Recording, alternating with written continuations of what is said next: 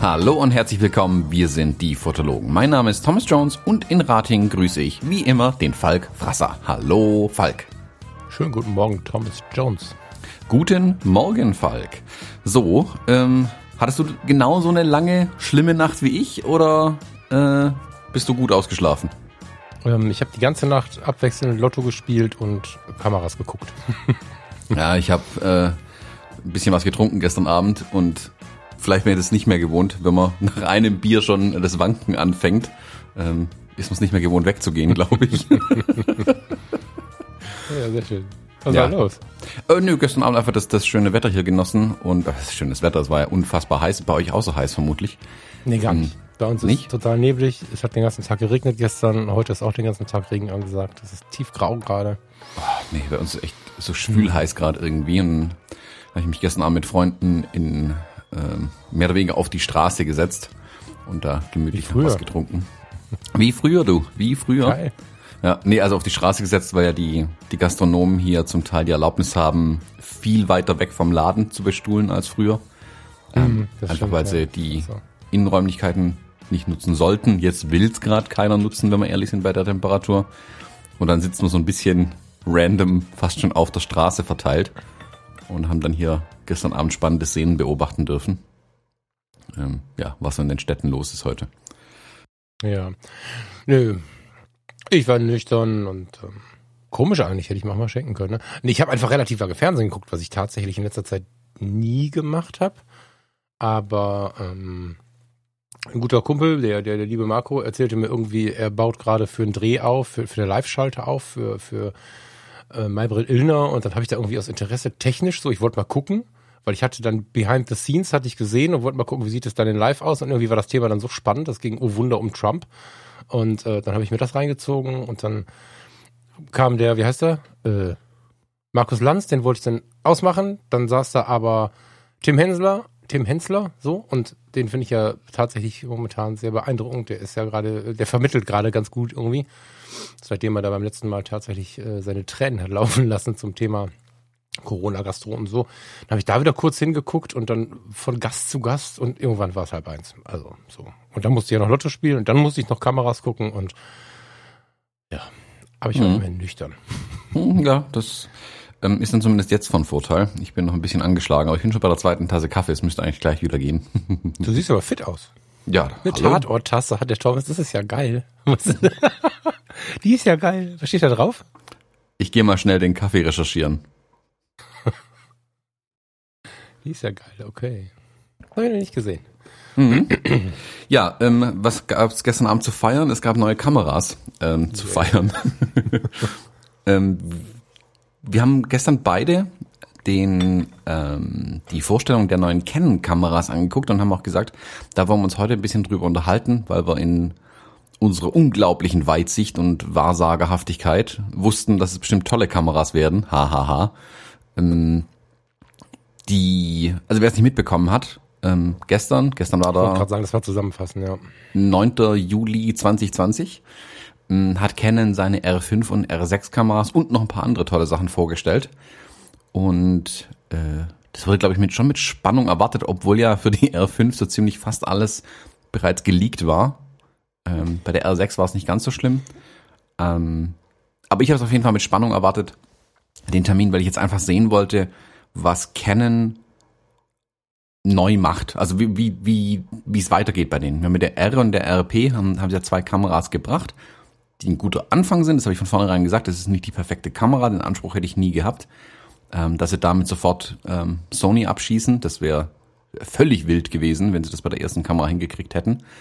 Ähm, und jetzt, dann ist ja interessant zu sehen, okay, wie geht danach die Reise weiter? Da war ich bei der RP, hm, hatte ich so ein bisschen die Befürchtung, dass sie jetzt ins untere Preissegment weiter runter wollen und ähm, immer günstigere Kameras produzieren wollen. Und ich glaube, da sind wir uns einig, dass der Markt ja größtenteils tot ist. Ähm, deswegen fand ich. Ich glaube, das ist aber trotzdem der Plan, ne? glaube, die, die R6 hat nichts mit der RP zu tun. Ich glaube, wenn ich das richtig verstanden habe, warten wir noch auf den Nachfolger der RP, der knapp über 1000 Euro starten soll. Ja, wobei ich das noch immer nicht für die schlauste Idee unbedingt halt, aber sie haben zwei im mittleren und oberen Segment gebracht. Mhm. Und das finde ich das richtige Signal. Also sie, sie eiern nicht rum und machen jetzt irgendwie eine 1000 Euro Kamera, die dann keiner kauft, in Anführungszeichen. Ja. Ähm, sondern sie machen Kameras für Menschen, die tatsächlich Kameras kaufen. Das ist schlau. Ja, so und, und was mein Gefühl gestern war, das möchte ich mal vorwegnehmen, bevor wir zwischendurch sicherlich auch in die Technik jetzt rutschen. Das lässt sich heute wahrscheinlich nicht vermeiden. Ähm, sie, sie machen, das ist mein Eindruck, Kameras auch für Leute, die das Fotografieren wieder spüren, die wieder, also weißt du, das, die, die R wird ja oft so als so super nüchtern beschrieben. Ich liebe sie nach wie vor. Sie ist eine 5D Mark IV, wo man den Spiegel ausgebaut hat, meiner Meinung nach. Also von allem. Sie arbeitet so, sie benimmt sich so, sie sieht so aus. Naja, sie sieht so ähnlich aus. Sie fühlt sich genauso an. Aber Canon ist ja eher für seine Nüchternheit bekannt und ähm, die Präsentation war schon ungewohnt modern. Ich hatte das Gefühl, die komplette Marketingabteilung muss neu sein. Ähm, eine professionelle Moderatorin gab's. Es gab ganz coole Videoschnitte, weiß der Teufel. Man hat gemerkt, sofort nach der Präsentation poppten diverse Influencer hoch, die äh, aus der Fotoszene äh, die dann äh, plötzlich die R5 in der Hand hielten und so. Also es war alles sehr, sehr gut getaktet, sehr, sehr marketingmäßig cool ausgeschlachtet und das Storytelling dazu hat echt Spaß gemacht. So, wir lassen uns auf jeden Fall gleich nochmal über die Technik reden. Aber das, was sie da bieten, ist, glaube ich, vorweg gesagt auch auf dieser emotionalen Seite, die man kennen in den letzten Jahren abgesprochen hat, was, wo sie wirklich wieder am Markt ankommen können. Das, ähm, also ich, sowohl der Live-Chat, wobei der kaum zu lesen war, weil da natürlich weltweit die Leute reingetempert haben, aber sowohl der Live-Chat als auch wir beide waren ja völlig begeistert. Und äh, Thomas, du bist ja gar nicht mehr bei Canon ansässig gerade, aber ja, das mal vorweg. Also wir erzählen jetzt nicht hier irgendwie die neue R, die einfach vier Megapixel mehr hat, sondern das ist echt eine dicke Nummer alles. Also. Mhm. Also ich fand's, mein Gefühl war, nachdem das eine Weile lief und so irgendwann in der Hälfte, dachte ich mir, dass es für Canon tatsächlich gut war, dass sie keine Live-Veranstaltung machen konnten. Weil die fand ich bei Canon bisher immer super langweilig, wenn sie in irgendwelchen mhm. gefühlten Hotelräumen rumstanden, in so Seminarräumen mit schlimmem Teppich am Boden mhm. und irgendwelche Kameras vorgestellt haben. Und selbst wenn sie sich ein Auditorium oder irgendwas gemietet hatten, das war immer so ein bisschen Hanebüchen schlecht präsentiert die Leute, die gesprochen haben, das gemerkt, dass die einfach nervös sind, das nicht gut können und das müssen sie auch nicht alle gut können, aber für eine Produktvorstellung darf das schon cool sein irgendwie und die Kamerahersteller, das machen die anderen nicht viel besser. Äh, Sony ist da auch so ein Kandidat.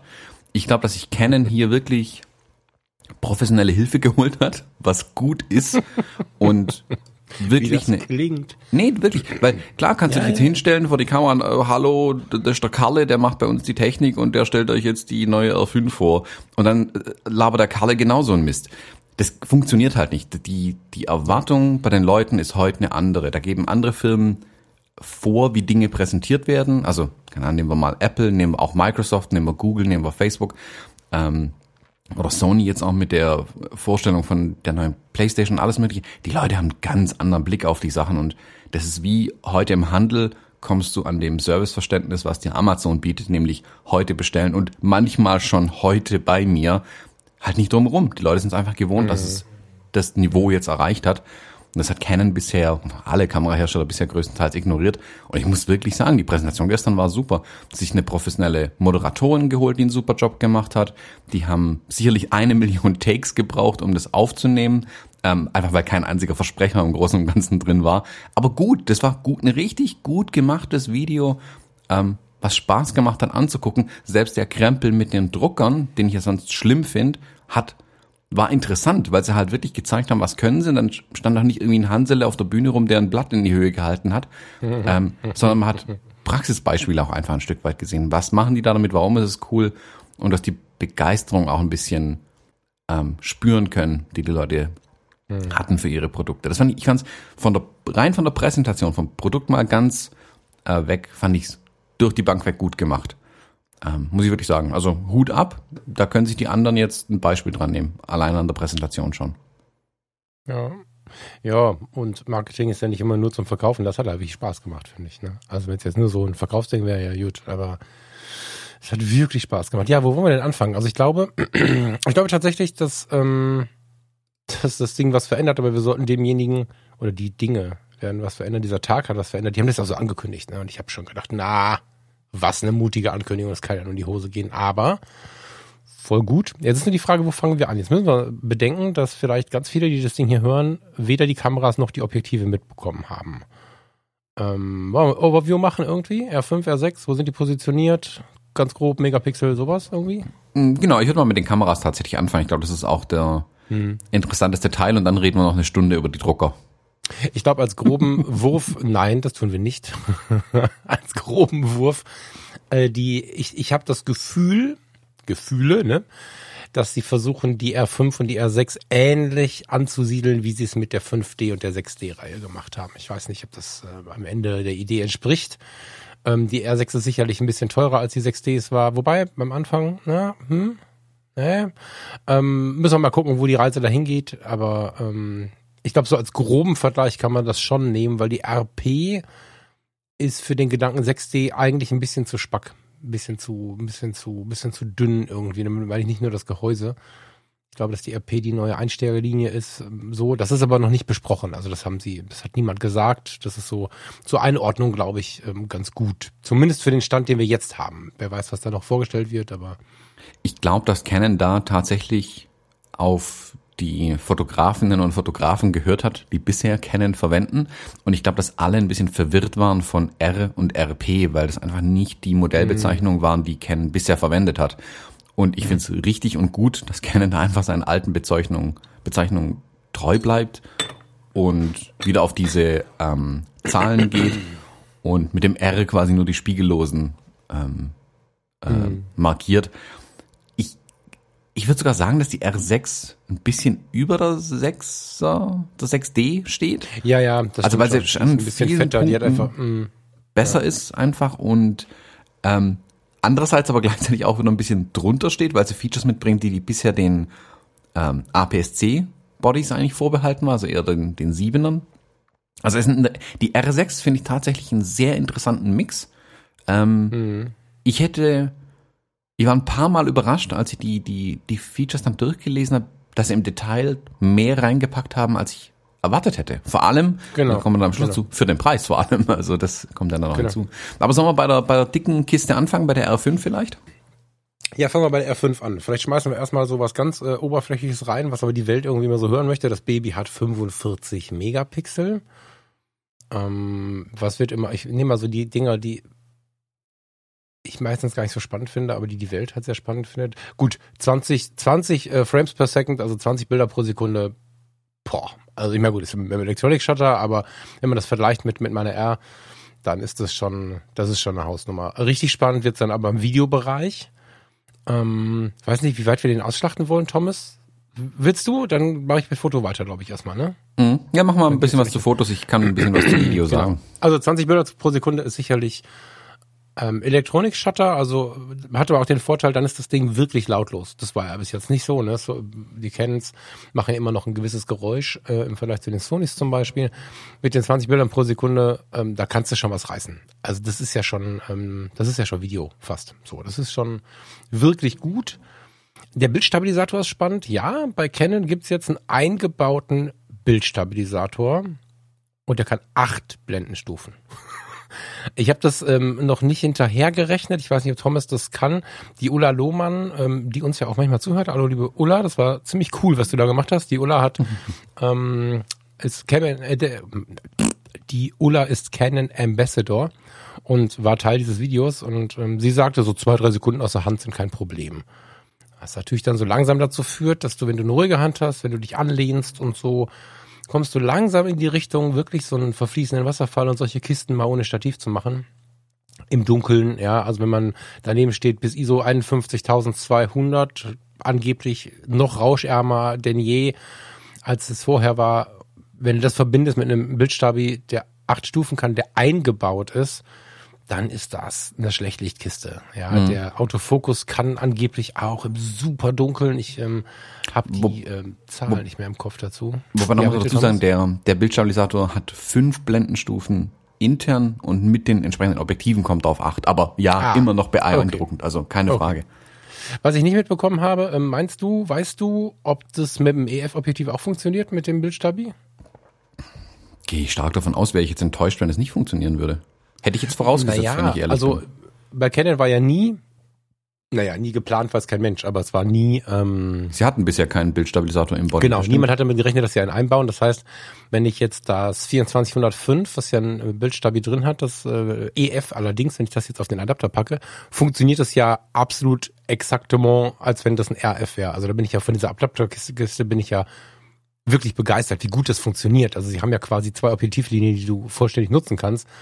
Aber die EF-Objektive sind ja nicht so gerechnet worden, als dass da irgendwann mal eine Kombination dran soll. Meinst du, der kann das fangen? Also, Hm, das ist eine gute Frage. Also ich weißt würde du, also hoffen, aber geil, aber dann hätten sie ein Objektiv, was nichts, bei Programmierung nichts davon wusste, dass irgendwann mal ein interner Stabi kommt, irgendwie integriert. Das finde ich spannend. müssen Aber wir. wissen wir es beide nicht. Ja. Nee, wissen wir nicht. Vielleicht Also- weiß es einer von euch. Also ich habe es gerade eben mal schnell gegoogelt, aber natürlich nichts gefunden. Ähm, würde ich natürlich irgendwie voraussetzen, aber ja, es sind die alten, in Anführungszeichen, Objektive. Ähm, kann natürlich sein, dass es nur mit den RF-Objektiven tatsächlich funktioniert. Also bei den anderen Herstellern ist es ja so, ähm, bei Fuji, Sony und so weiter, dass die internen Bildstabilisatoren mit denen in den Objektiven zusammenarbeiten und dadurch quasi diese hohen ähm, Stops ähm, hinbekommen. Weiß ich nicht. Also, ich meine, selbst, selbst wenn ich jetzt an so einem 70-200 den optischen Bildstabilisator abschalten müsste, wären die fünf Stops, die ich ja im Body bekomme, immer noch beeindruckend. Wäre natürlich schade, ähm, wenn ich ja nicht zusammen nutzen kann. Aber ja, kann ich mir vorstellen, dass es tatsächlich nicht so ist. Ich meine, da wird sich dann zeigen, wenn sie es dann, wenn sie es hinkriegen, für die alten Objektive noch Firmware-Updates rauszuhauen, wenn die es technisch denn können, ähm, einen internen Bildstabilisator zu berücksichtigen, wäre das schon eine coole Sache. Es wird sicherlich nicht einfach so gehen, das kann ich mir nicht vorstellen. Ich guck mal, wenn ich, ähm, wenn mein Fotodealer die R5 den dann da mal liegen hat, dann nehme ich mal ein altes CF und steck das dann mal drauf. Mhm. Dann versuche ich das einfach. Wobei, das kann ich ja dann immer noch nicht beurteilen, ne? Ob er jetzt arbeitet oder nicht. Und doch, doch, du Naja, kannst ja, das, du spürst, also bei dem das 70-200 2.8, da spürst du den Bildstabilisator ganz klar, wenn der arbeitet. Ja, ich höre den, wenn ich genau hinhöre. Naja, ob er effektiv arbeitet, das wäre jetzt die Frage. Aber das ist mir auch fast schon ein bisschen zu viel Technik irgendwie. ähm, zu sehr ins Detail, weil ich finde tatsächlich, dass die Kameras ähm, weg von so Pixelpieperei schon begeistert. Das finde ich halt so krass. Ne? Ich meine, klar reden wir jetzt über Spezifikationen, aber ähm, ja, ich, ich, ich guck mal nach, ob ich da irgendwas rausfinden kann. Ganz spannend. Gut, hier sowas, was hier noch so steht, WLAN und so ein Kram, das ist ja alles, glaube ich, heutzutage ziemlich normal, Bluetooth und so. Ja, Ähm, nee, finde ich gar nicht. Ich muss sagen, dass Dann geh mal rein. die, die Wi-Fi-Features haben mich begeistert. Oder da habe ich wirklich ein bisschen tiefer hingeschaut, dann als die Specs dann da waren. Hm, Was mich ja an der Alpha 9 begeistert und an der Mark II noch mehr, ist die Möglichkeit halt, dich direkt mit deinem Telefon zu verbinden und quasi im Hintergrund Aufs die Telefon Bilder auf den Server irgendwo hochzuladen. Also wenn du im, Ja. im Reportagebereich arbeitest, wo du im Prinzip das Bild eigentlich schon liefern musst, bevor es geschossen ist, sind das natürlich Weltklasse-Features einfach, die du haben musst. Und ich bin ehrlich, ich vermisse das sehr mittlerweile an meinen Fuji-Kameras für manche Einsatzzwecke. Vor allem da die, die App bei Fujifilm halt einfach nicht so arbeitet, dass man sie wirklich verwenden kann. Das ist alles noch ein bisschen ein Gebastel und naja, unzuverlässig, würde ich fast schon sagen. Und da war das von Sony, das ist einfach grundsolide, das funktioniert einfach. Also so wie eine Kamera heute, wenn du auf den Auslöser drückst, ein Bild auf die Speicherkarte speichert, so macht die Sony-Kamera, schiebt es über dein Telefon auf irgendeinen entfernten Server und alles ist cool, du kannst dich genauso drauf verlassen. Und da bin ich jetzt gespannt, wie gesagt, ich konnte es natürlich noch nicht testen, aber was Canon hier versprochen hat oder angekündigt hat, ähm, mit der App und diesem eigenen Cloud-Service und so weiter für die Canon-Kameras, bin ich wirklich gespannt, ob das funktioniert und würde mich riesig freuen, wenn das funktioniert. Und das ist was, das will ich wirklich ab sofort in allen Kameras bitte sehen, ähm, dass ich genau so was machen kann, weil das ist, boah, das ist schon ein cooles Feature. Also das ist wirklich nicht für jeden. Also viele werden jetzt die Augenbrauen hochziehen und sagen, um Gottes Willen, was soll ich da damit? Das ist ein Spezialfeature, aber bei den nicht. Profis, Ich glaub, ja, guck mal, also ich bin davon ausgegangen, dass das so ist. Das wäre so einer der Punkte gewesen, aber gut, dass wir darüber sprechen. Das wäre so einer der Punkte gewesen, da wäre ich dann schwer enttäuscht gewesen, wenn sie das nicht gemacht hätten und nicht hingebekommen hätten. Es ist ja schon so, dass diese Reportagekiste gerade auch so ein bisschen in ist. Ne? Das heißt, sie kriegen ja auch aus allen Richtungen mit, dass das gefragt ist. So. Was wir aber dabei nicht vergessen dürfen, ist äh, Social Media. Ja, und ähm, ich hatte auch den Eindruck, nicht jetzt um Fuji zu bashen, ne? es ist mir nach wie vor egal, was auf einer Kamera draufsteht, aber als ich die benutzt habe, war das für mich ein bisschen krampfig, die Bilder darunter zu ziehen. Das hat halt wie wir von Amazon die Geschwindigkeit gewohnt sind, hat es halt irgendwie so drei Klicks zu lang gedauert. Das war so irgendwie, ja, hier aufmachen und gucken und so. Und ähm, wenn die wirklich die Sachen zuverlässig aufs Handy schiebt, wenn ich das möchte, und ich kann, keine Ahnung. Wir, wir sind jetzt noch mal 22 Jahre alt, aufstrebende Fotografen, die das Ding auch ganz gut rocken, haben die R5 in der Hand, ballern damit irgendwie ein cooles Shooting am Strand und dabei zimmert der aufs Handy die Fotos drauf. So. Und wenn ich denn dann eine Pause mache, dann mache ich mir eine Fanta auf oder einen Rum, nehme das iPhone raus und klicke sechs Fotos ab nach Social Media, habe das in drei Minuten gemacht und fertig ist es. Klar, Speicherplatz und so kann man drüber diskutieren jetzt, aber ich glaube, dass die Funktion von mehr Leuten genutzt wird, als wir das gerade ähm, vielleicht auf den ersten Blick denken. So, ja, so ja. Also das aufs Telefon übertragen und dann benutzen, kein Ding. Das funktioniert aber bei der Fuji mittlerweile ganz brauchbar. Was halt bei Fuji nicht funktioniert, bei Sony dafür sehr gut, das voll automatisiert zu machen. Also bei Sony ist mhm. es ja mhm. so weit, dass ich im Prinzip meinen PickDrop-Account hinten anhängen kann und die Kamera das sortiert in verschiedene Ordner reinballert. Das mhm. braucht nicht jeder. Ein Bild auf ein Handy kriegen, das ist absolute Grundvoraussetzung. Ohne das mhm. kannst du eine Kamera heute eigentlich nicht mehr liefern, also solche Kameras nicht mehr liefern. Mm. Aber da ist Canon eben noch ein Stück weiter gegangen, das wirklich in das Profiniveau rein ähm, gehievt. Ich bin gespannt, wie es mit diesen Cloud-Diensten funktioniert. Da bin ich ja immer so ein bisschen, ähm, wie soll man sagen, vorsichtig skeptisch. Ähm, mhm. Nicht, weil ich nicht glaube, dass es funktioniert, aber ich habe halt oft das Gefühl, dass einem da mehr verkauft werden soll. Also sie haben ja gesagt, dass sie quasi diesen Canon Image irgendwas und Google Drive und äh, die Adobe Cloud direkt hinten anhängen wollen. Alles cool. Jeder will dir aber irgendwelche Services verkaufen. Und da fand ich es eben spannend, dass Sony sagt, nö, hier gibt's ein Internet, ähm, wir nutzen Standardprotokolle, wo du die Bilder hinballerst, ist uns völlig wurscht, ähm, ob die auf deinem Server daheim landen oder bei PickDrop oder sonst irgendwo, ist uns erstmal egal. Und das fand ich eigentlich bei Sony ganz cool, dass er wirklich mhm. gesagt nee, wir bleiben da unabhängig. Jetzt bin ich gespannt, wie das dann bei den Canons funktioniert, aber die Grundvoraussetzung ist auf jeden Fall schon mal da. Das fand ich richtig, richtig gut. Mhm. Ja, das stimmt. Ähm, was jetzt so ein bisschen wo ich so ein bisschen hilflos bin, ist das, ach so, vielleicht noch einmal kurz lüften, ne? Beide Kameras haben zwei Kartenslots. So, auch die R6. Das ist vielleicht was, was man, was man mal hinlegen darf, finde ich. Weil das ja immer wieder eine große Diskussion ist. Die R6 hat zwei SD-Kartenslots. Ähm, die R5 hat die CF Express, was auch immer das ist. Das ist irgendwo eine schnelle neue Turbokarte. Kannte ich noch nicht, habe aber auch in der letzten Zeit nicht geguckt. Ich vermute, die 1DX und so hat das auch, oder? Weiß ich nicht. Mhm weiß ich nicht genau. Aber so, da muss man im Zweifel noch mal ein, zwei Karten kaufen. Die werden auch nicht so richtig günstig sein, aber da die R5 auch nicht so richtig günstig ist, ist es schon okay. Ähm, was mich jetzt interessieren würde, ob du dich da vielleicht ein bisschen tiefer reingelesen hast. Ich bin ja tatsächlich, ja, eher erreicht so. Also ich bin ja wirklich, ich brauche ja nicht so viel. Der Autofokus. Mhm. 5940 Positionen, ja, schön. Brauchst ähm, eine Weile, um mit dem Joystick alle abzufahren. genau. Hat ein paar ganz nette Automatiken dabei erkennt jetzt Tiere und, und Menschen und alles Mögliche. Was mich so ein bisschen an Huawei erinnert hat, so in der Präsentation irgendwie. Finde find ich spannend, auch nicht nur an den Augen, sondern auch so von der Silhouette und so. Finde ich für Naturfotografen super spannend. Das äh, kommen wir gleich auch nochmal ein paar Mal drauf, die Naturfotografen. Kannst du Autofokus gestern und heute ein bisschen auseinandernehmen? Bist du dazu in der Lage? Ich bin, ich weiß immer nur, stellt scharf oder stellt nicht scharf, bin offen gestanden, nicht der Crack darin zu erklären, welche Kreuzsensoren irgendwie besser funktionieren als whatever. Naja, bisher war es ja, also Autofokus ist ja nicht gleich Autofokus. Ähm, Danke, sowas wollte ich hören, ja. genau, und während die, die ersten, also die, die Spielreflexkameras, die großen, alten, was heißt alten, die letzten, die es gab, ähm, hier mit ähm, Phasenautofokus gearbeitet haben, um also auch zu erkennen, ob sie vor oder hinter dem Motiv zum Beispiel sind, dann wussten sie, in welche Richtung sie eigentlich fokussieren müssen. Kamen die ersten spiegellosen Kameras mit, hm, sag mal, eigentlich veralteten Fokussystemen ähm, an den Markt mit Kontrast-Autofokus. Sieht die Kamera unscharf, dann fokussiert sie halt mal in eine Richtung. Ups, das war die falsche Richtung, gehe ich in die andere. Das war dieses typische Fokusjagen, was die ersten Spiegellosen einfach hatten. Mhm. Mittlerweile können die mhm. auch Face Detection, das ist alles gut, also Face wie Phase. Ähm, alles super, die sind auch schnell geworden, auch die ähm, mit entsprechenden Objektiven, das ist immer noch mal auch so ein Fall, nur die das Autofokussystem der Kamera alleine macht ja nicht den Fokus, sondern das Objektiv muss ja auch irgendwie mitkommen. Aber gehen wir mal davon aus, dass man moderne Objektive hat, bis damit ja schon ganz gut aufgehoben. Was dann ja hinzukam und wo jetzt wirklich die Party spielt bei den Fokussystemen, ist ja nicht mehr unbedingt wie schneller ist. Die sind alle schnell, dass es einen Phasendetekt äh, äh, hat, haben sie auch alle.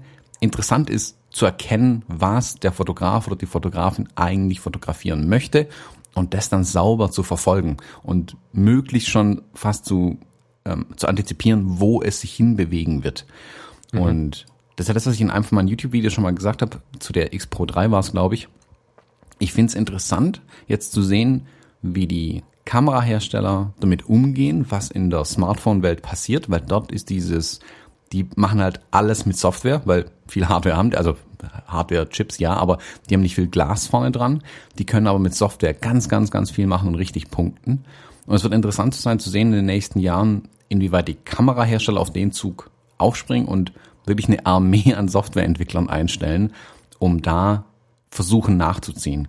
Was Sony da an den letzten Kameras gemacht hat, war beeindruckend. Was Canon da gestern vorgestellt hat, hat mich umgehauen. Anders kann man es nicht sagen. Also mhm. diese die haben jetzt das, was Apple ganz gerne bewirbt, dieses Machine Learning, also dass quasi die Software selbst lernen kann, was eigentlich vor der Kamera passiert und entsprechend reagiert, ähm, in dieses Autofokussystem mit eingebaut. Sprich, die Kamera kann erkennen, nicht, ah, guck mal, das sind zwei Augen, die sind ein bisschen dunkler und unten ist ein Strich quer, das muss ein Gesicht sein. Super, das verfolge ich jetzt mal, so arbeitet meine Fuji heute. Die geht her und sieht, das ist ein Mensch. Und ich fokussiere mal und oben sitzt irgendwo der Kopf an einem Menschen, dann versuche ich da drauf zu halten. Auch wenn der einen Helm anhat, auch wenn der eine Sonnenbrille anhat. Genauso, wenn da ein Vogel durchfliegt, eine Katze durchrennt.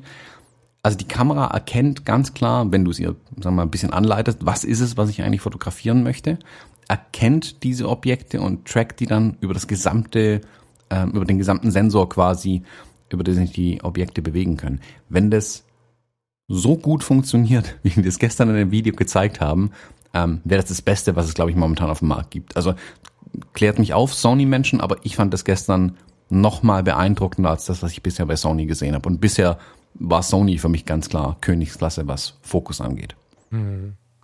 Ja, das war jetzt immer schön technisch in Worte gefasst. Ich, also die Faszination beim Zuschauen ist wirklich gegeben und ich habe mich ja nicht, nicht, nicht, gar nicht wenig Zeit mit der Naturfotografie beschäftigt, habe Wildlife und so gemacht, wobei Wildlife in meinem Fall dann nicht Tiger heißt, sondern Rotkehlchen und, und, und Dammwild oder so. Aber ähm, das ist ja ein Feld, was unglaublich viele Leute beackern und, und viele Berufsfotografen auch nebenbei machen. Also es ist ganz spannend, wenn man sich mal ähm, bei dieser GDT, Gesellschaft Deutscher Tierfotografen, umschaut oder auf den, auf den Seiten, wo halt so Naturfotografie gemacht wird, da sieht man unglaublich viele bekannte Namen, die dann also nicht wichtig, ob die Namen bekannt sind, aber man sieht halt viele Menschen, die auch andere Felder beackern, die dann einfach, wenn sie ihre, ihre Ruhe haben wollen und durchatmen wollen, mit ihren langen Objektiven in den Wald gehen. Und da kommen noch ein paar andere spezielle, spannende Sachen zu diesem Thema, aber da habe ich gestern, in dem Bereich habe ich gestern gedacht, was ein Autofokus, wie krass. Also klar, das Rotkehrchen auf dem Baum, wenn du dem eine Stunde hinterher gerannt bist, ist ein tolles Foto. Das kann vielleicht nur der verstehen, der das mal gemacht hat. So, wer, wer singt denn hier? Wo ist er denn? Ich, ich suche ihn mal so. Aber wenn du dann, wie in dem Video gezeigt, den Fischadler beim Fischen fotografieren kannst, ich habe den Fischadler schon mal beobachtet beim Fischen, so, hab das gesehen. Ähm, meine Kamera konnte das nicht. Aber wenn du das ähm, wirklich so gut abbilden kannst, wie da gestern gesehen, au, au, also da muss ich sagen, und du kannst den Fischadler jetzt auch durch äh, Motorrad und weiß ich, also alles Mögliche ersetzen, was sich irgendwie schnell bewegt. Das ist schon ähm, tatsächlich beeindruckend. Mhm. Ja, das ist so ein grober Blick drüber. Ich glaube, lass mich mal eben gucken. Das wäre so das, was mir einfällt, was mir auffällt. Hast du, warte, so, Speicherkarten. Das wären so die lauten, die lauten Specs, die irgendwie Video noch. Aus dem Foto, genau, aus dem Fotobereich da sind. Vielleicht in kurzer Fotogegenüberstellung zur R6, bevor wir zu den Videodingern kommen. Ähm, die R6 ist im Prinzip, man könnte glauben, das kleinere Baby, aber es fehlt nicht so viel, muss ich sagen. Ja, also der Sensor ist ein anderer. Wir haben hier nur 20 Megapixel, aber 20 Megapixel sind mehr als genug. Ähm, Habe ich lange Jahre mit gearbeitet. Ähm, dafür haben wir doppelt so viel ISO, nicht 50.000, sondern 102.000. Das Thema Lowlight ist sehr oft erwähnt. Das heißt, Leute, die gerne bei schlechtem Licht ähm, operieren, mögen da einen großen Spaß dran bekommen an das Gerät. Und auch hier vielleicht wieder äh, auch Naturfotografen. Ne? Weil wenn du, wenn du mal in der Dämmerung gesessen hast, und dein Foto ist dir verstorben, weil es einfach zu dunkel war, dann, dann weißt du, wie gut es ist, wenn die Kamera was kann. Und auch bei den Objektiven, wie eine ISO-Leistung gleich wieder interessant, die ist halt videomäßig nicht so gut. Ne? Also die kann auch 20 Bilder pro Sekunde fotografieren, aber die Videospecs, die Thomas jetzt gleich für die Fünfer äh, vorstellt, die kann sie nicht so. Ähm, ansonsten, sie hat nicht dieses, ich finde sie wunderhübsch, dieses wunderhübsche Schulterdisplay, was ich an der R auch habe. Das finde ich tatsächlich schlimm, dass sie das nicht hat. Alle anderen haben aber gesagt, das wäre wär ja wahrscheinlich egal so. Dir wahrscheinlich auch, Thomas, oder? Ah, ich muss sagen, ich genieße das ähm, Rückdisplay an der an meiner X Pro 3 mittlerweile auch sehr. Also ich hatte das auch unterschätzt tatsächlich. Schulter oben, meine ich. Ja, die hat das Rückdisplay jetzt halt auf, der, auf dem Rücken, nicht auf der Schulter, aber kommt ah, ja, aufs Gleiche ja. raus. Ähm, also während ich ja anfangs da auch die die Filmsimulation habe mir anzeigen lassen, habe ich jetzt auch die die Fotografiedaten quasi hinten drin und Kleinigkeiten wie der einfache Blick drauf auf eine ausgeschaltete Kamera, wie viele Bilder noch auf die Speicherkarte passen oder dass ich halt die Batterieanzeige da auch immer drauf habe. Genau. Ähm, ist schon cool. Also ist schade, dass es nicht dabei ist, aber Kostengründe kann ich voll verstehen, dass sie das weglassen. Ist sicherlich ja. ein Feature, das auch nicht jeder unbedingt haben muss. Genau, ich bin ein bisschen verliebt da drin. Ich finde diese, diese Sache mit dem Always-On-Display und so, das Ding ist ja, wie du schon sagst, immer an. Finde ich schon geil, aber gut, es ist auch, was kostet zwei, zwei Mille weniger oder so, ne? Die ist ja schon auch deutlich günstiger. Mhm. Und dafür kann sie aber richtig viel, das finde ich halt krass. Ähm, ja, wie gesagt, R6, zwei SD-Karten, R5, CF Express und SD. Ich weiß nicht genau, wie das verteilbar ist, aber ich vermute ähnlich wie bei Fuji, dass ich parallel schreiben kann und eins auf zwei. Müsste man mal. Mhm. Ja, also die. Aber wie auch immer, das ist halt zwei Karten. Alles gut. Die, ja, die 6 hat im Detail sind noch ein paar Sachen anders, aber ich glaube, das wird vielen gar nicht auffallen. Also der, der optische Sucher, äh, der digitale Sucher ähm, hat eine geringere Auflösung. Das LCD-Display hinten hat eine geringere Auflösung ein bisschen. Das bringt aber, glaube ich, niemanden um, das realistisch siehst du gesehen. Seit ein paar Jahren nicht mehr, oder? Siehst Bitte? du das noch aktiv? Ich dachte, das siehst du seit ein paar Jahren nicht mehr so richtig. Ah, doch, ich glaube, also wenn du mal in die, die Alpha 9 reinguckst ähm, und ich glaube auch in die R5, das ist schon nochmal eine andere Kiste. Also ich finde nach wie vor alles, was man da an Megapixeln reinpacken kann, finde ich beeindruckend. Vielleicht das bin ich ja verwöhnt. Was du im Vergleich zu R, zu R? Also R6 und R? Hast du den schneller als ich? Boah, ich weiß nicht, die R hatte, glaube ich, auch um die drei Megapixel. Also die. Ich deine, weiß das nicht, das beeindruckt mich, das weiß ich, aber. Doch, die ich, also ich glaube, die, die, die R6 hat den gleichen ähm, Viewfinder wie deine R. Mhm. Ähm, hat aber eine geringere Auflösung auf dem LCD zum Beispiel hinten. Was mich. Ah, okay. Genau, also da machen, haben sie tatsächlich ein bisschen Rückschritt gemacht. Das ist auch ein bisschen kleiner, muss man dazu sagen. Ne? Das ist äh, 3 Zoll und 3,2 Zoll. Also das ist, ist nicht so viel, aber es ist ein größerer Unterschied da. Nun, das war Foto. Foto ist, ähm, wenn man es beschreiben möchte, äh, Autofokus ist unglaublich. Wir kommen bei den Objektiven nochmal drauf gleich. Ähm, Wetterfestigkeit soll ja bei Canon eh so sein. Allerdings waren sie da in dem Video auch sehr, sehr mutig. Ich weiß noch nicht genau, wie mutig man sein kann, aber das sah so aus, als wenn man mit der Kamera auch sehr viel Spaß im Regen und im Wasser haben könnte. Ähm, vielleicht nicht gerade unter Wasser, aber sie waren schon sehr, sehr mutig, fand ich. Ähm, Lowlight finde ich beeindruckend bei beiden, bei der R6 noch ein bisschen mehr. Also das Teil, also mein Eindruck ist schon, dass man da so eine Rundumlösung bekommt. So. Aber lass mhm. uns mal auf Video von der R5 gehen, Thomas. Das ist so dein Baby irgendwie. Ich bin ja bisher Video, ich, ich kann mich ja immer noch nicht so richtig anzünden. Aber da muss ich sagen, war er beeindruckt. Also spiel mal ein bisschen von der Präsentation, bitte. Mm, also ich war, es gab ja die ersten Leaks zu der R5, was die videomäßig alles können sollte. Und, das sah für mich so ein bisschen nach äh, Wishcasting aus. Also man hat berichtet, was man gerne hätte mhm. Ähm, was nicht unbedingt immer der Wahrheit entsprach. Also bei der R ist es ja ganz viel passiert. Bei der, bei der R damals waren ja ganz viele Gerüchte im Umlauf, was die Kamera alles kann, dass die ja Sony komplett abschießt und in ähm, jedem, in jedem technischen Feature quasi besser ist. Ähm, mhm. was dann eben nicht so war, was mich auch verwundert hätte, wenn es so gewesen wäre. Und dann waren alle enttäuscht von der Kamera. Das ist so, wie wenn alle über, über einen Film ähm, schreien, das ist der beste Film aller Zeiten, bestimmt, obwohl noch keiner gesehen hat. Und dann kannst du eigentlich nur noch enttäuscht sein. Das ist meiner Meinung nach mit mhm. der R passiert. Ich fand die Kamera cool, aber ähm, sie lag hinter dem, was viele sich gewünscht hatten. Hier mhm. ist es eigentlich andersrum, also was ist andersrum? Die Gerüchte haben alle gestimmt, was die R5 und die Videofunktion angeht. Ähm, die, also man kann eigentlich mit dem obersten Ding anfangen, 8K äh, bei 30 Frames intern aufzunehmen ist halt schon eine Ansage. Also mhm. bisher wurde 4K damit beworben, hey, du kannst mit 4K aufnehmen und dann kannst du dir hinterher überlegen, welchen Bildausschnitt du ähm, anwendest. Also Situation, du hast zwei Menschen vor der Kamera, die du interviewst, beide sitzen so leicht versetzt irgendwie vor der Kamera und du nimmst die mit 4K auf und dann kannst du jeweils ja einen Kopfausschnitt quasi machen und den in Full HD noch bringen. Das kannst du jetzt mit 8K aufnehmen und jeweils äh, in 4K irgendwie zwei Ausschnitte rausziehen aus dem Ding. Das ist unfassbar. Also Canon, das Einzige, was sie vielleicht falsch gemacht haben da dabei ist, ich sehe im Moment keinen Grund, mir so eine C300 zu kaufen, wenn ich Filmer bin, ähm, weil die R5 das eigentlich ja. besser macht. Ja. Also ja. wenn überhaupt, haben sie sich damit ein bisschen ins eigene Fleisch geschnitten. Ich glaube aber auch, dass die nächste Kamera, die sich ganz klar an Filmer richtet, hier noch mehr bringen wird und vielleicht auch vom Formfaktor natürlich auch anders sein wird und noch mehr auf die äh, spezifischen Anforderungen eingeht, die die Filmer dann haben. Aber 8K 30 Frames, 4K mit 120 Frames pro Sekunde, also das ist richtig krass. Zeitlupenaufnahmen, ja. das ist schon richtig, richtig hart. Ähm, und das Ganze mit, also wer was davon versteht, alles im Log-Format, 10 Bit, 422.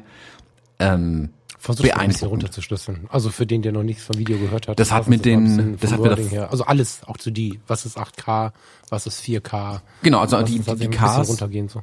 Die Ks bezeichnen im Prinzip die Auflösung, also 8K sind also 8000 Pixel circa ähm, Seitenlänge an den Bildern, dann 4K oder dann am Ende Full HD mit den, äh, was eigentlich 2K ist, noch mehr oder weniger.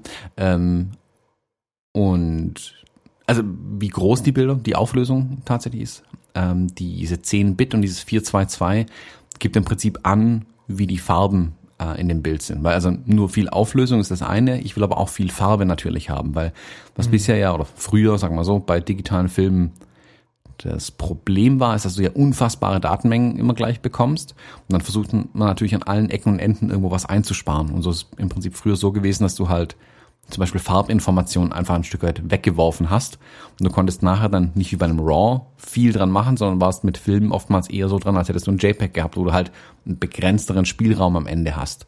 Und je mehr Farben du jetzt direkt in der Kamera aufzeichnen kannst, 10 Bit und 422, also auch fast die komplette Auflösung mit Farben voll hast, desto mehr kannst du hinterher einfach aus dem Videomaterial machen. Also Color Grading, genauso auch nochmal die, die Schatten anheben, weil du einfach einen größeren Dynamikumfang einfach auch in den in den Videoaufnahmen drin hast. Mhm. Das geht so weit, dass du das, das haben sie auch angekündigt, dass du aus einer 8K-Aufnahme im Prinzip Einzelbilder rausziehen kannst und damit ähm, fast auf RAW-Niveau arbeiten kannst.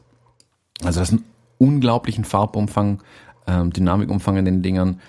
Ähm, man könnte ja sagen, man kann einen Film drehen und sich das beste Bild dann rausziehen.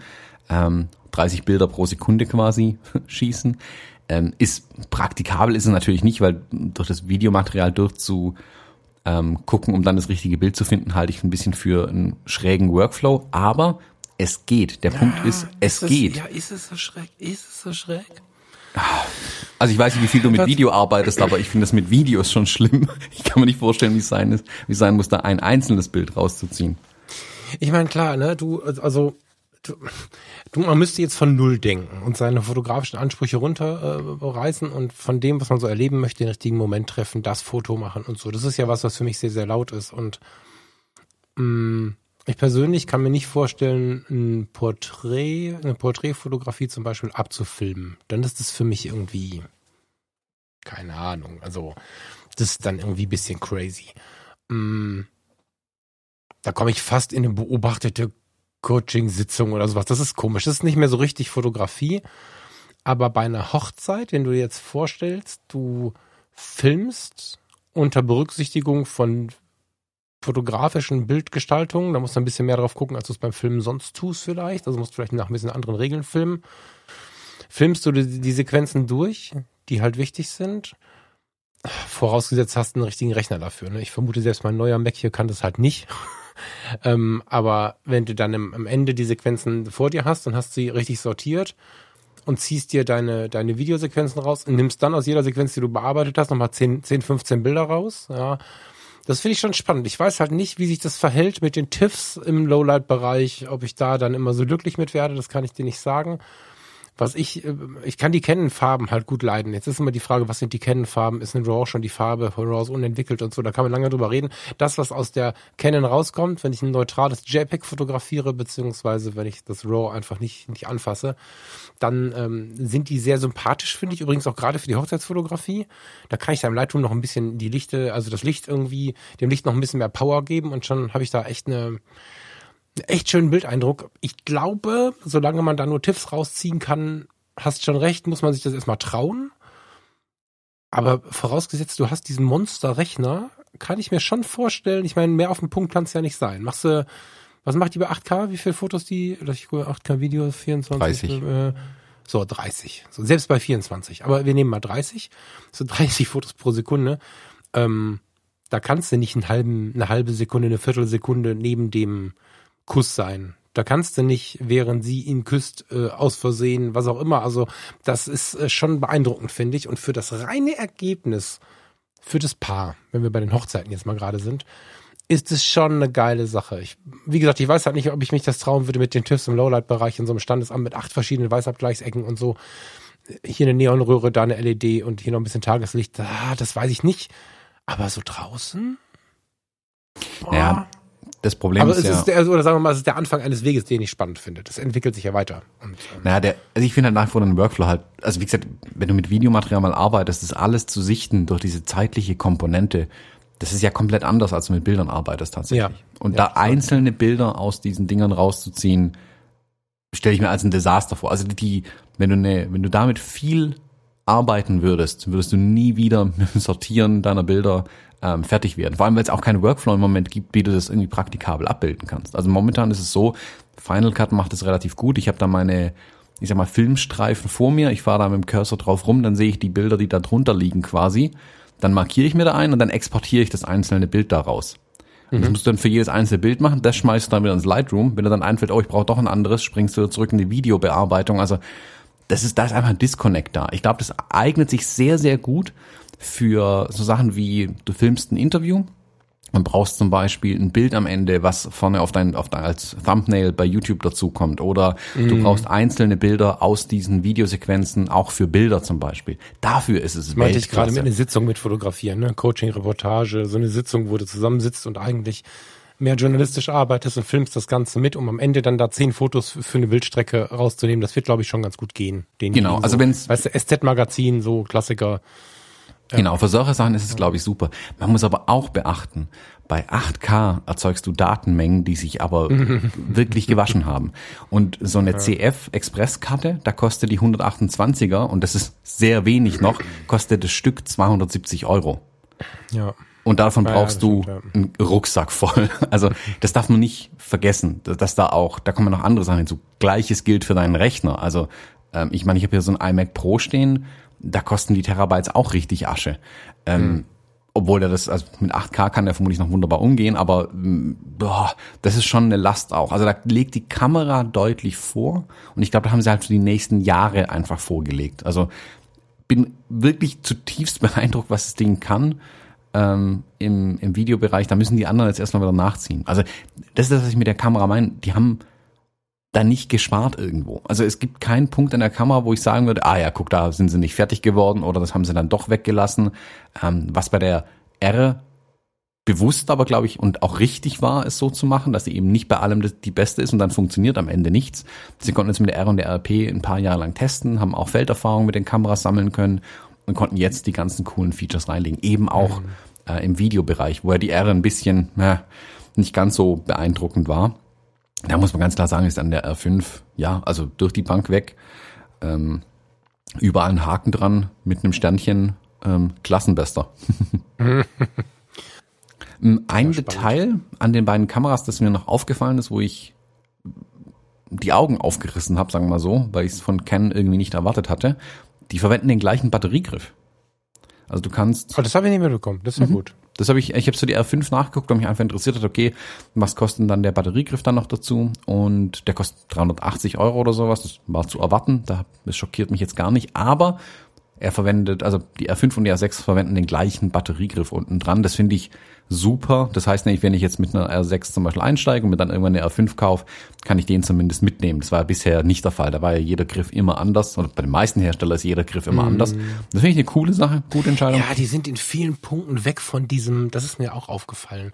Früher war es ja immer irgendwie Geld machen, noch was teureres anbieten und noch was teureres anbieten irgendwie und ähm, da gab es jetzt schon ein, ein, ein paar Sachen, wo ich dran gedacht habe, dass sie, dass sie da cooler werden. Also gleich auch bei den Objektiven. Das hätte ich jetzt nicht gedacht. Und 380 Euro Ja. ist eine Hausnummer. wer sich jetzt die R6 ganz, ganz, ganz, ganz lange anspart, der kann sich, jetzt sage ich was, wo ich wahrscheinlich für gesteinigt werde, kann sich sicher sein, dass bald Maike und Co. mit einem Selbstbau kommen. Ich hatte an der 6D und an der 5D Mark II nicht die Originalgriffe und das war auch cool. Ich habe da nicht einmal ein Problem mit gehabt. Die waren exaktement genauso gebaut, die waren genauso verarbeitet. Das soll keine Werbung machen, äh, sowas äh, von hinten durchs Auge. Ne? Wer kann, der kann das ruhig gerne auch beim Hersteller kaufen, aber ähm, wer es halt nicht kann, hat noch diesen, diesen Umweg. Und wenn sie dann noch jetzt beide funktionieren, voll geil. Finde ich gut. Ja, also ich hatte ja immer ähm. mehr Probleme tatsächlich mit dem Canon Originalgriff an meiner 5D Mark III damals. Von daher. Echt? Ach krass. Ja, okay. Die hatte ich ja, Ach, hatte zwei Stück und beide ja. perfekt gewesen. Ja, Ach, mit dem ein oder anderen Problem. Ja. Ah, um, vielleicht noch ganz kurz ertragen, ja. ja. Vielleicht noch ganz kurz, bevor wir dann zu den Objektiven kommen, die Preise, weil wir die noch nicht genannt hatten. Ähm, ich habe sie extra gestern noch mal rausgesucht. Canon kommt da jetzt die Mehrwertsteuersenkung im Moment zugute, weil die Preise natürlich ein bisschen niedriger sind, als sie ursprünglich angekündigt waren. Ähm, also die R5 kostet 4.385 Euro, die R6 kostet 2.980 Euro. Oh, die habe ich, also, oh, hab ich gestern aber was günstigeres gesehen. Ich dachte, dass die irgendwo bei dreieinhalb liegt. Okay. Hm, das waren jetzt die Preise, die ich gestern hier äh, in der Ankündigung okay. halt gesehen hatte. Okay. Ähm, also die Dollarpreise ja. sind natürlich ein bisschen niedriger, weil die Dollarpreise immer ohne Steuern gerechnet werden. Mhm. Ähm, deswegen. Also beides sicherlich eine Hausnummer, ne, muss man sagen, aber das lohnt sich halt jetzt wieder darauf zu sparen. Und ähm, ich bin halt gespannt, was mit der RP noch passiert. Und wer so fotografiert wie ich, ähm, der kann mit dem Blick auf das, was da noch kommt, mit Blick auf Objektive, mit Blick auf eine ziemliche Sicherheit, dass die Marke mehr oder weniger gerettet ist, das würde ich so krass ausdrücken, weil ja viele Leute schon so schwarz gemalt haben, mit dem, was wir an Roadmap für die Objektive noch gesehen haben, kann sich guten Gewissens auch eine RP oder eine R kaufen. Ja, die sind ja dann im Vergleich wirklich günstig, gebraucht erst recht.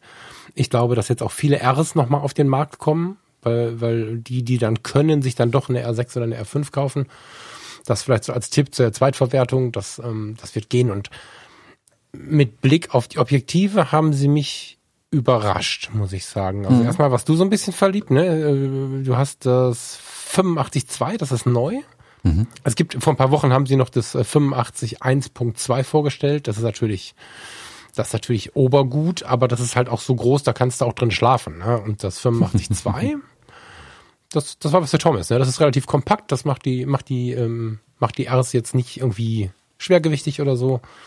Erzähl mal deinen Eindruck dazu.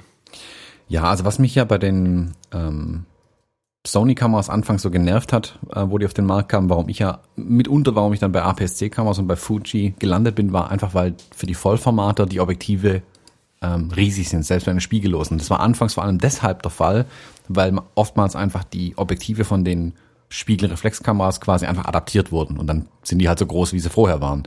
Und erst so nach und nach kamen dann kleinere Objektive raus. Und für die Sony habe ich mittlerweile kleine Objektive gesehen, womit die Kamera nicht viel größer ist, wenn überhaupt, als meine XT3 mit den entsprechenden äh, Brennweiten drauf. Und da muss ich dann wirklich sagen, da ist dann schon cool, wenn du das natürlich in Vollformat hast und nicht in APS-C.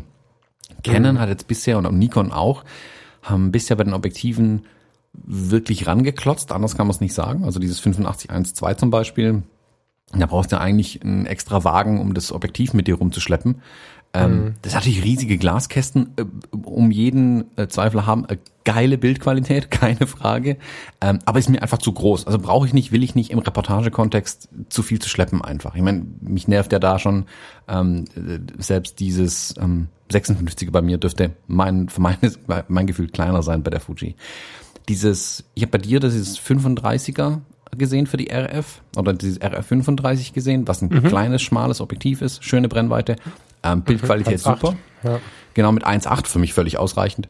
Ähm, mhm. Und jetzt hat Canon auch ein 85 F2 vorgestellt für die RF, äh, für, den, für das RF Bayonet. Und da muss ich sagen, die Kombination mit den beiden Objektiven, beide klein, ähm, Lichtstärke für mich völlig ausreichend, Freistellung auch völlig ausreichend. Wie gesagt, ich drehe die meisten vermutlich immer noch zu. Gut beim 85er Objekt, äh, Porträtbrennweite F2, aber völlig ausreichend für mich. Wirklich mehr will ich doch gar nicht. Ja, an Vollformat ist das ja, ist das ja ein richtiger Klopper. Ne? Also das ist ja schon ja, eine Freistellung, genau, die ist genau, richtig das, gut. Also genau. das darf, muss man nicht mal aufpassen, ne? Vom vom kleineren Sensorformat zum Vollformat, da fällt man ja um. Also auch 8528 wäre wahrscheinlich eine größere Freistellung, eine intensivere Freistellung, als wenn du es runterrechnest und dann ein 1,4er auf dem, auf dem kleinen Sensor hast. Ja. Hm.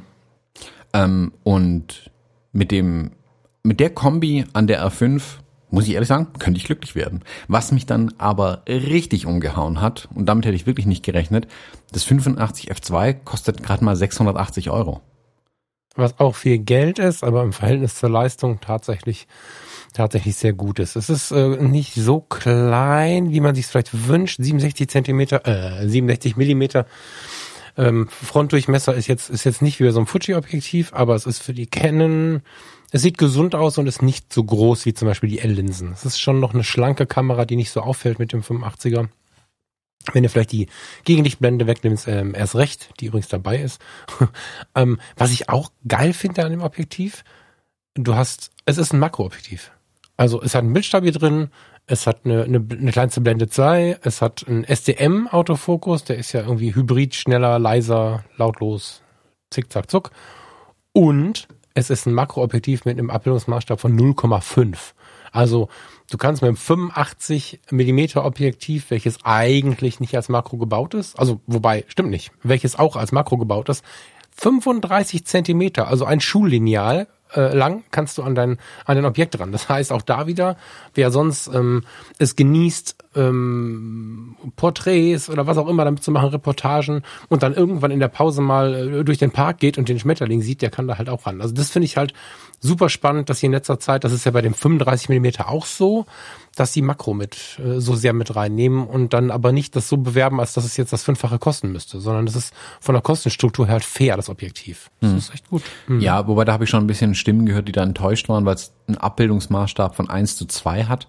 Ähm, für die reinen Makrofotografen ist es jetzt nicht beeindruckend. Okay, es geht halt in den Makrobereich rein. Also so wie du sagst, man kann auch mal Makro damit machen. Das ist sicherlich nicht das beste Objektiv da dafür, aber der geringe ähm, Fokusabstand, der ist halt interessant tatsächlich. Also ich habe das jetzt kürzlich wieder gemerkt, wo ich mit meiner Fuji und dem 35 Millimeter ähm, Objektiv was fotografiert habe, wie kurz da auch der der Abstand eigentlich ist, mhm. ähm, wie nah du dann dann doch manchmal ran kannst. Und ja. Das Schöne ist halt, wenn sie Makro draufschreiben, gehe ich davon aus, dass es dann im Nahbereich auch sehr scharf ist. Da, da ist es 35er manchmal bei Fuji, ne, nicht ganz so super. Mhm. Ähm, aber auf jeden Fall rundum beeindruckt. Und nochmal, 680 Euro sind 680 Euro, das ist nicht die Frage. Aber im Verhältnis zu dem, was die Kamera im Moment kostet, finde ich das nicht viel. Ich, ich hätte, hättest du gesagt, es kostet Tausender, hätte ich gesagt, ach, kostet halt ein Tausender, gell? Ist so. Hätte ich ohne zu zucken hingenommen. 680 ja, ja, genau. begeistert mich. Also das hätte ich nicht erwartet einfach. Naja, und man muss es halt auch nicht, muss ich noch ein paar Mal sagen, weil die, weil man denkt jetzt so schnell über, oh, jetzt kostet die R5 und die R6 aber so viel. Äh, das passt auch auf die RP und auf die R. Ja, also es ist einfach mal losgelöst davon, dass wir die Kameras halt ganz geil fanden, auch wirklich ein, wirklich ein schönes Objektiv für die komplette RF-Linie und, ähm, ja, 500 mhm. Gramm. Das geht auch noch. Fand ich auch richtig cool. Und zu der Makrofunktion 1 zu 2, ähm, ja, wenn du so ein richtiger Makro-Freak bist, dann hast du aber auch ein anderes Objektiv, dann hast du das nicht. Wenn du Bock hast, mal an Schmetterlingen, mal, mal einfach ein bisschen was aus dieser Welt zu erfahren, die es da zu entdecken gibt in der Wiese, am Feldrand und so, dann ähm, ist eins zu zwei schon ganz schön viel und du darfst nicht vergessen, bei den großen Sensoren schneidest du halt die Hälfte weg. Das ähm, tut sich da noch nicht viel. Also wenn die, wenn das Licht gut war und so weiter und so fort und du machst das 40, 20 Megapixel, äh, pff, so, dann hast du, also das ist schon okay. Das hm. ähm, würde ich jetzt gar nicht so negativ sehen. Ja, was hatten Sie denn noch an Objektiven? Magst du da ein bisschen was dazu erzählen zu den anderen Objektiven? Ja, da habe ich tatsächlich ja, nicht so die Aktien drin, auch wenn ich gesagt habe, dass es das 800 Millimeter meine ideale Porträtbrennweite für den für die Corona-Zeit ist, aber dafür ist es tatsächlich nicht gedacht gewesen, wie du mir dann gesagt hast. nee, also kannst du bestimmt machen. Ne? Ich glaube sogar, dass sowas ganz gut aussieht, aber was ich halt, also jeder, der die Präsentation nicht gesehen hat und sich nicht mit Canon beschäftigt hat in der letzten Zeit, der ist wahrscheinlich gerade irgendwie vom Stuhl gefallen bei 800 Millimetern. Es ist so, dass Canon mh, mm, ja einen großen, große Spezialisierung auf die professionelle Naturfotografie hat. Ne? Also die haben ja Brennweiten 800 Millimeter, 5,6, 600 Millimeter, 4, 500 Millimeter, das sind alles äh, L-Brennweiten 13, 14.000 Euro mitunter in der UVP, ähm, Straßenpreisen Tausender drunter. Hm. Und das sind, das waren bis jetzt unerreichbare Werte. So. Und man musste sich mit, mit den, mit den Fremdherstellern Zooms so ein bisschen behelfen, wenn man, wenn man jetzt nicht wirklich großer, Großgeld verdienender Profi oder Hobbyist ist, der einfach in seinem Hauptjob genug verdient. So, und da musste man sich einfach behelfen. Und ähm, jetzt hat Ken was gemacht, was ich super spannend finde. In einem Punkt müssen wir gleich nochmal diskutieren. Aber ich fange mal mit den günstigeren Kisten an. Also die, die 800 und die 600 Millimeter, die jetzt vorgestellt worden sind. Die 800 Millimeter liegen bei 1022 Euro. Und die 600 Millimeter liegen bei, ich habe hab jetzt gar nicht nachgeguckt, die sind günstiger. Äh, so, Festbrennweite, 600 Millimeter, 1000 Millimeter. Jetzt kommt der erste Aufschrei, weil sie haben eine Blende 11. So, Blende 11, feste Blende. Kannst du nicht abblenden und nicht aufblenden. Werden viele sagen, um Gottes Willen, was soll das denn? Das wirkt ja so ein bisschen wie so ein Spiegelobjektiv irgendwie von Valimax oder so. Das Denken dahinter finde ich ganz spannend. Das ist ja so, dass du auf diese lange, also jetzt fotografisch, optisch betrachtet, wenn du auf ein 800 Millimeter Objektiv gehst und fotografierst ein Rotkehlchen, um einen relativ kleinen Vogel zu nehmen oder ein Eisvogel, der ist noch kleiner, und du lässt ihn mit 800 Millimeter vor dein, vor dein Objektiv, dann hast du, wenn er, besonders wenn der formatfüllend ist, immer noch eine beeindruckende Hintergrundunschärfe. Ne, das ist etwas mit Abstand zum Objekt zu tun und so weiter und so fort. Das heißt, die F11 ärgern dich, wenn sie dich ärgern, im Bereich der ISO, weil die Kamera natürlich eine höhere Empfindlichkeit braucht, gerade wenn du so im Wald bist und so. Das bieten die neuen Kameras aber auch. Ich habe jetzt mit der R auch schon in ISO 6400 äh, fotografiert, das tut ja auch nicht weh. Das heißt, selbst auf der R wird das ganz gut funktionieren.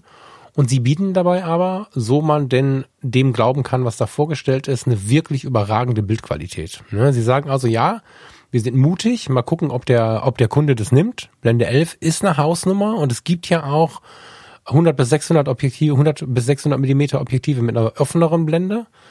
Äh, schon auf dem Markt, auch um den, um, um den Preis rum, so um die 1000 Euro rum. Aber Canon bietet was ganz, ganz Neues an und vor allen Dingen sind sie richtig klein. Also vergleichsweise klein. Wenn du dir mal so ein Sigma oder Tamron, weiß ich nicht, 100 bis 600 und was es sind, 200 äh, bis 600, weiß jetzt gar nicht genau, wie die losgehen, das sind ja Ofenrohre. Das ist ja unfassbar.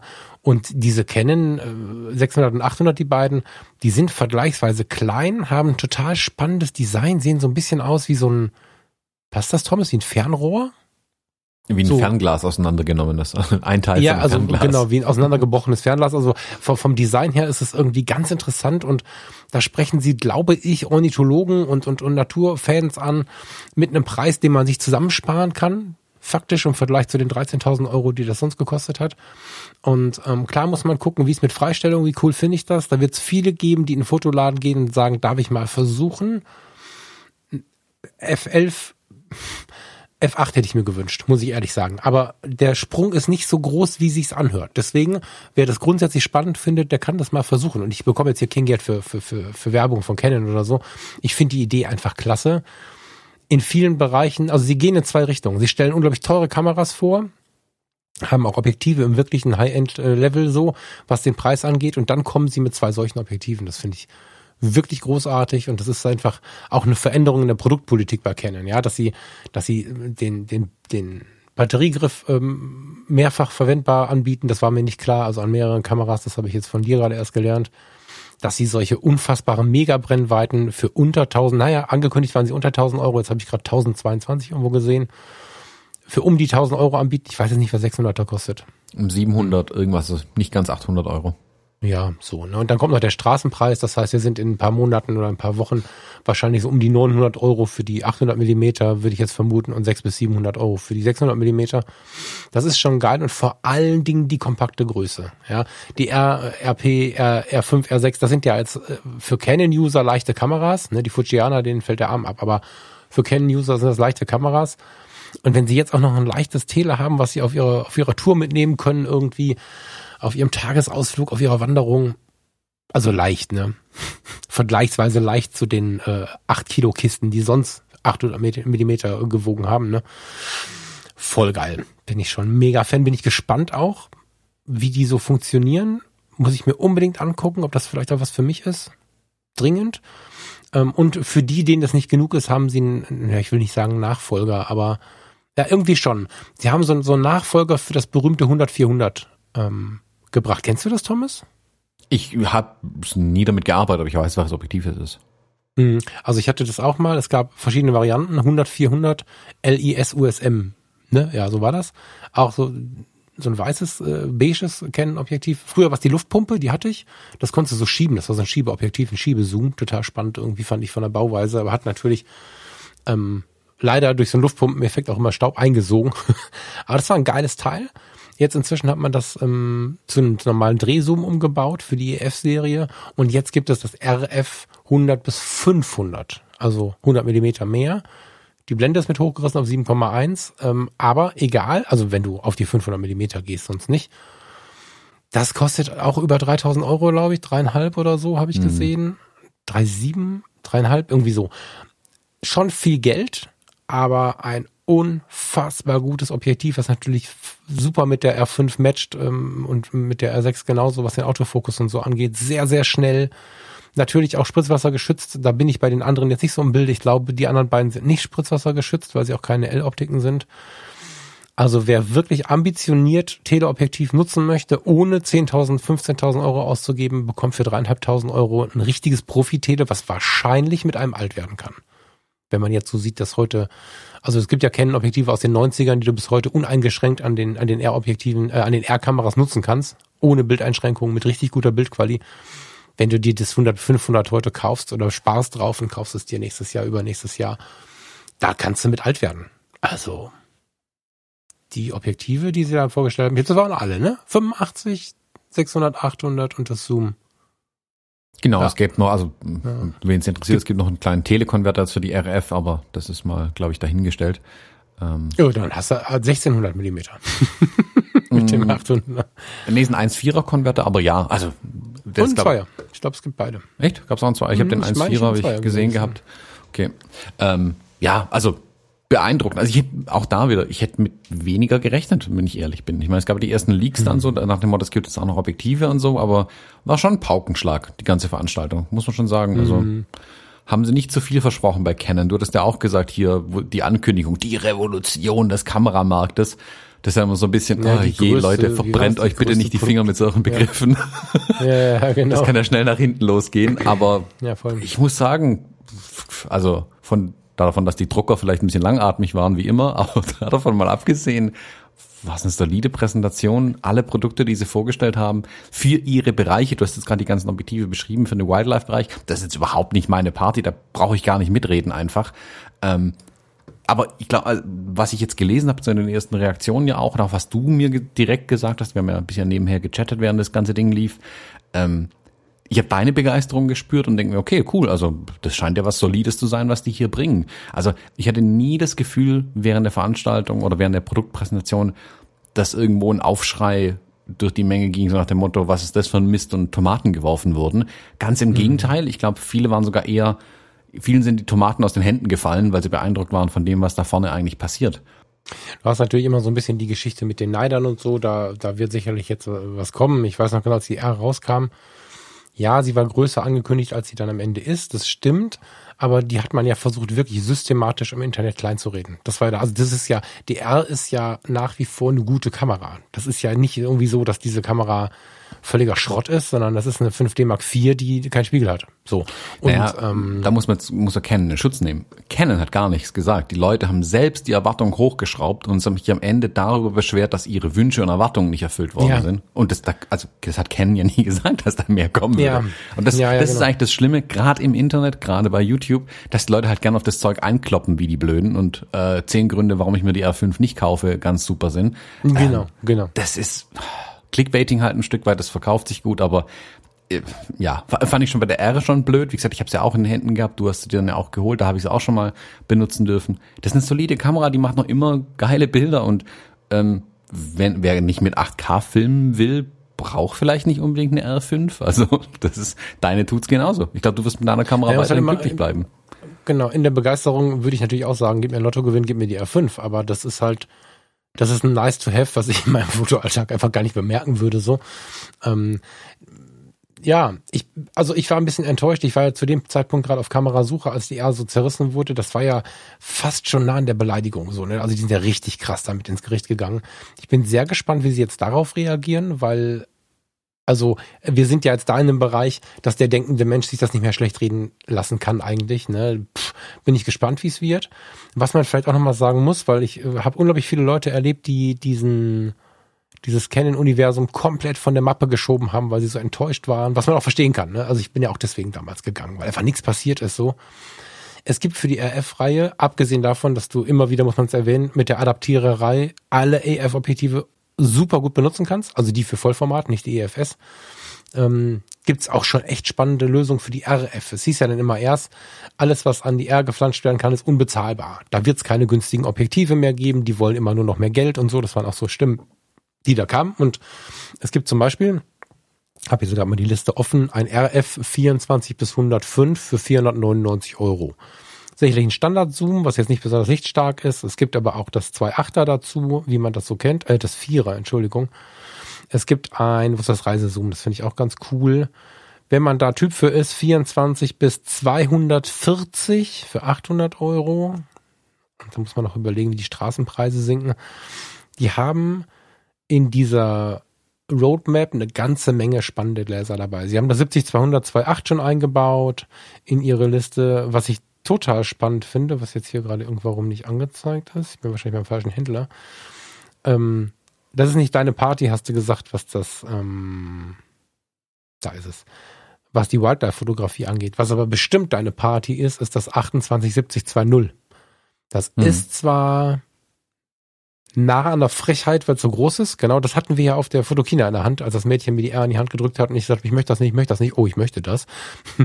da, also da, das bezog sich auf die Kamera. Das Objektiv ist ja unfassbar groß. Ich kann mir aber vorstellen, in so einer Umgebung wie dem Landtag von Baden-Württemberg oder dem Bundestag oder wo auch immer man gerade Politik fotografiert, da bist du ja Fotograf. Die Leute sind den Umgang mit Fotografen gewöhnt und dadurch ist es ja da an dieser Stelle nicht so wichtig, welche Kamera du in der Hand hältst, von der Größe her, wie vielleicht auf einer Hochzeit. Und 28 bis 70 2.0 an einem Vollformatsensor, also 28 2.0, 70 2.0, das sind ja Brennweiten, die an Vollformat in einer, in einer starren Brennweite schon unfassbar gute und vor allen Dingen extrem freigestellte Bilder bieten. Also, das ist sowas, wo ich denke, für die Reportage super spannend. Und sie haben jetzt übrigens angekündigt, die vorhandenen Objektive im, in der Weiterentwicklung zu verkleinern. Ne, sie sind ja jetzt mit diesem SDM da so zugange, was ja irgendwie die Sache so sehr verkleinert und so. Ich glaube, dass es für das 28 bis 70 2.0 früher oder später auch nochmal eine geschrumpfte Version gibt. Hm. Ja, ich ja. denke mal, auch da, die wir, du musst ja irgendwo Prioritäten setzen. Du kannst ja nicht alles gleichzeitig entwickeln. Also die, die, du kannst mhm. auch nicht also weil, weil ich vorhin gesagt habe, tausend Softwareentwickler mehr einstellen.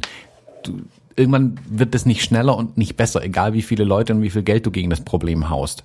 Ähm, mhm. Du musst die Sachen auch richtig machen. Und Canon hat am Anfang hm, den Weg halt gefahren, wir bauen jetzt erstmal eine Kamera, die ist featuremäßig nicht Marktführer, Punkt. Ähm, hat mhm. aber bei den Objektiven gleich extrem vorgelegt. Ich meine, die mhm. RF-Objektive war vom ersten Tag an war klar, das Dinger sind richtig, richtig gut. Ähm, da gibt's gar mhm. keine Frage. Jetzt haben sie es umgedreht, die Objektive sind noch immer super, aber jetzt bauen sie eben auch in Anführungszeichen günstige Objektive, wie das 600er und dieses 800er, ähm, haben dafür aber bei den Kameras zugelegt und da technisch eben äh, richtig vorgelegt ja. einfach. Und ja. Man muss den Herstellern halt einfach ein bisschen die Zeit lassen, die Dinge auch zu machen. Wie gesagt, Canon hat lange gepennt, Nikon auch, bis sie jetzt mal den Punkt mit den Spiegellosen kam. Aber man merkt jetzt, jetzt haben sie Geschwindigkeit aufgenommen, jetzt läuft die Sache, jetzt können sie auch aufbauen auf den Sachen. Jetzt müssen sie nicht mehr bei Null anfangen. Jetzt müssen sie sich einfach nur entscheiden, was machen sie als nächstes. Ähm, und wie gesagt, wenn sie jetzt, wie mit diesem 85 F2, anfangen auch, sag mal, kleine Brennweiten, äh, kleine Objektive für mich zu bauen, das ist schon cool. Also ich find's, ich find's super spannend und ich bin sag wirklich Danke kennen, dass sie nicht irgendwie die Grätsche gemacht haben und einen Mist rausgehauen haben, sondern dass ein Hersteller am Markt bleibt, der ähm, Sony auch technisch wirklich die Stirn bieten kann. Das ist wichtig. Mhm. Also das, das ist wichtig deshalb nicht, weil ich unbedingt eine Canon statt einer Sony haben wollte, weder noch, sondern damit Sony eben angespannt bleibt, selbst technisch nicht einzuschlafen. Dass nicht das passiert, was früher mal war, dass eben ähm, was Canon passiert ist, ja. Was Canon passiert ist, dass sie einfach mal einpennen, sondern dass auch Sony hier merkt, oh, guck mal, die Konkurrenz schläft nicht, wir müssen auch uns weiterentwickeln. Davon Ja. profitieren am Ende wir Fotografinnen und Fotografen. Genau. Genau. Ich bin noch sehr gespannt, ähm, was Nikon da jetzt macht. Das ist ja irgendwie eine S-Variante. Also früher war es ja schon die 70 äh, und danach kam die D70S und so. Das war so quasi das Facelift. Ein Facelift ist angekündigt. Ist natürlich relativ gefährlich jetzt, ne? So ein, so ein, so ein Facelift nach so einer, nach so einer Neukonstruktion, die ja wirklich richtig fett ist.